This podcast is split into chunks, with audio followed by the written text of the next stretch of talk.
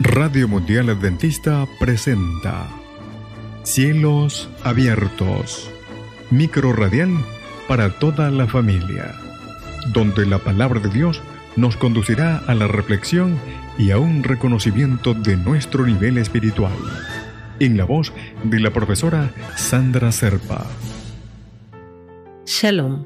Nuestro pan del día de hoy se encuentra en el libro primero de Samuel, capítulo 2, versículo 4.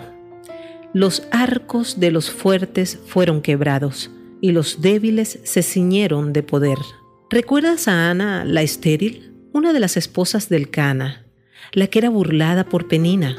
Pues luego de derramar su corazón a Dios, él la bendijo y fue Ana la madre de un hermoso y saludable bebé, cuyo nombre fue Samuel.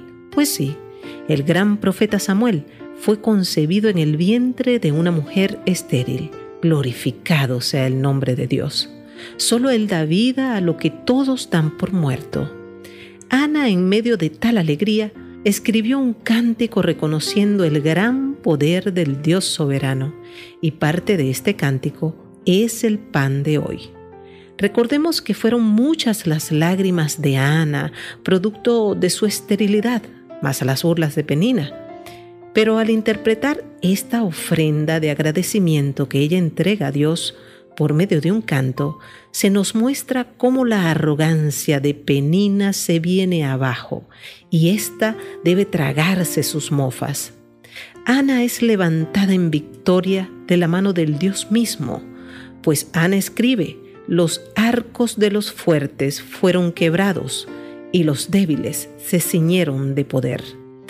Digamos que la arrogancia de Penina, por sus tantos embarazos, la hacían sentirse empoderada y segura, fuerte, pero su fortaleza se desplomó.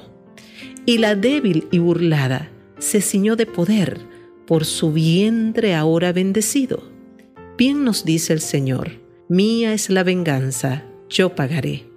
Pero hay algo que no debo pasar por alto, y es que probablemente en la oración de Ana no había deseo de venganza hacia Penina, pues ella le dice al sacerdote Elí, el cual la hacía ebria, que no la considerara como impía. ¿Y qué significa impía? Falto de compasión, de piedad y de fe religiosa. ¿Pudiera Dios considerar la oración de alguien que tiene en su corazón malos deseos? Y sed de venganza y bendecir su vientre con un bebé que será profeta?